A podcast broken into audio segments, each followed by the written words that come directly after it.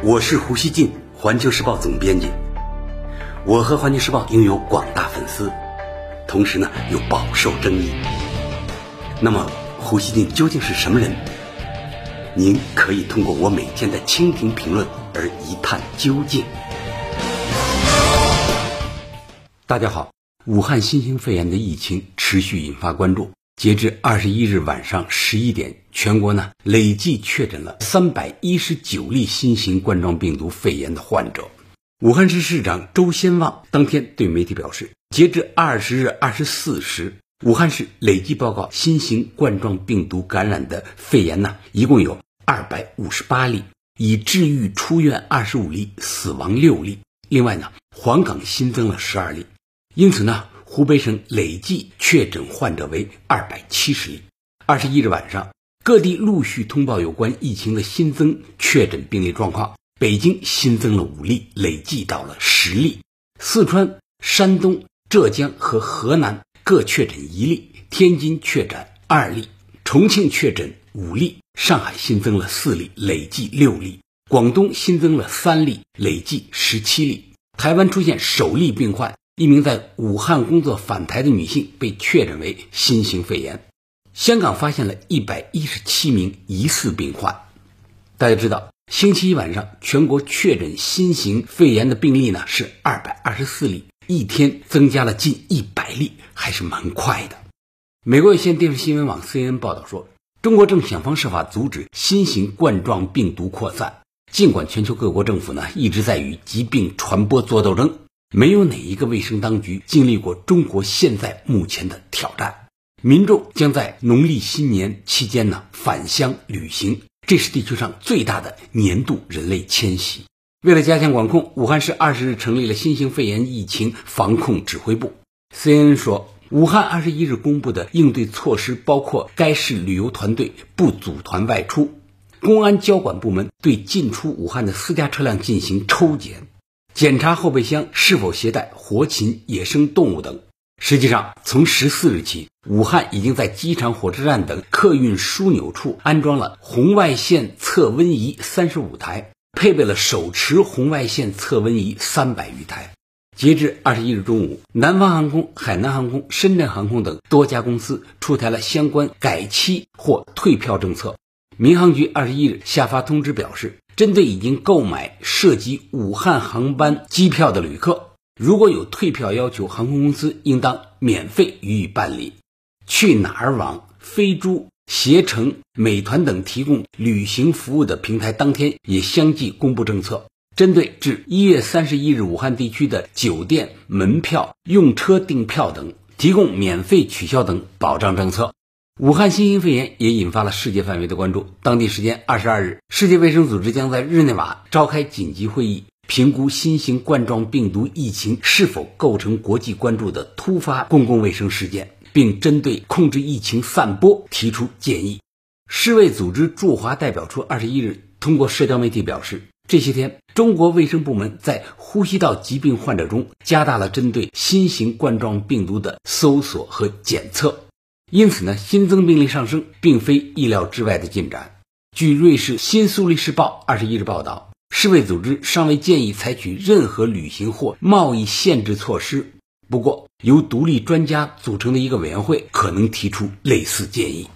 中国外交部发言人耿爽二十一日表示，中方呢将会应世卫组织的邀请，与其他受疫情影响的国家一道参加此次会议。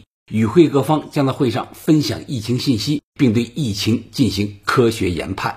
世界各国也在努力应对疫情。据法新社报道，从澳大利亚、泰国到尼泊尔，亚洲国家纷纷加强机场检测旅客发热情况的措施。澳大利亚方面表示，该国将从二十三日开始对武汉飞往悉尼的航班进行筛查。目前居住在昆士兰州的一名男子出现疑似状况。他已被隔离。另外，菲律宾卫生部二十一日宣布，他们正在对一名五岁儿童进行检查。日本首相安倍晋三二十一日就新型肺炎疫情召开阁僚会议。共同社说，除了武汉，日本也在机场加强了对来自上海的旅客的管控措施。老胡注意到啊，新型肺炎已经出现了扩散势头。二十一日凌晨。武汉市卫健委发布消息说，该市呢有十五名医务人员确诊为新型肺炎。这一消息尤其引发人们的关注，因为它是新型肺炎人传人的关键证据之一。这个信息呢，无疑来晚了，它原本应当被更早公布出来。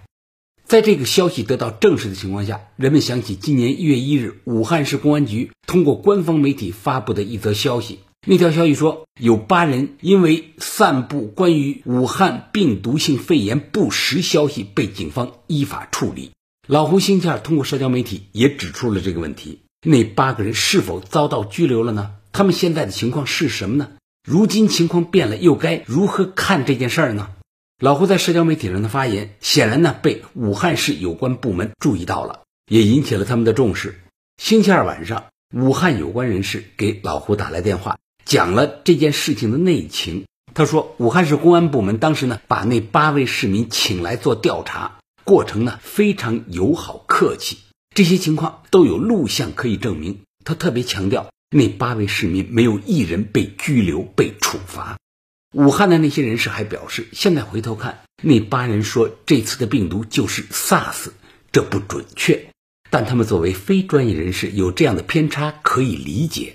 只是在当时的情况下，大多数人呢没想到疫情后来会发展的如此严峻，而社会情绪的稳定是官方当时的优先考虑。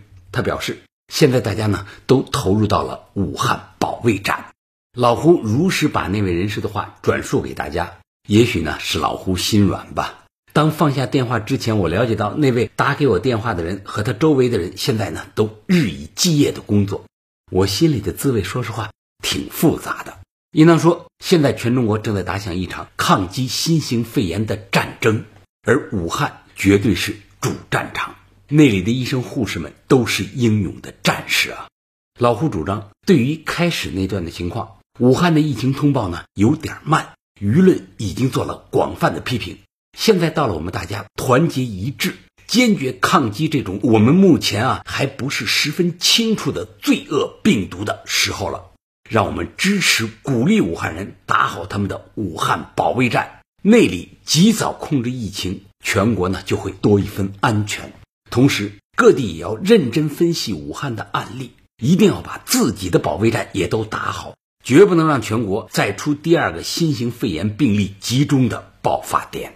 纵观这几天的进展，应当说呢，中国社会的综合表现还是要比2003年 SARS 时期向前迈进了一大步。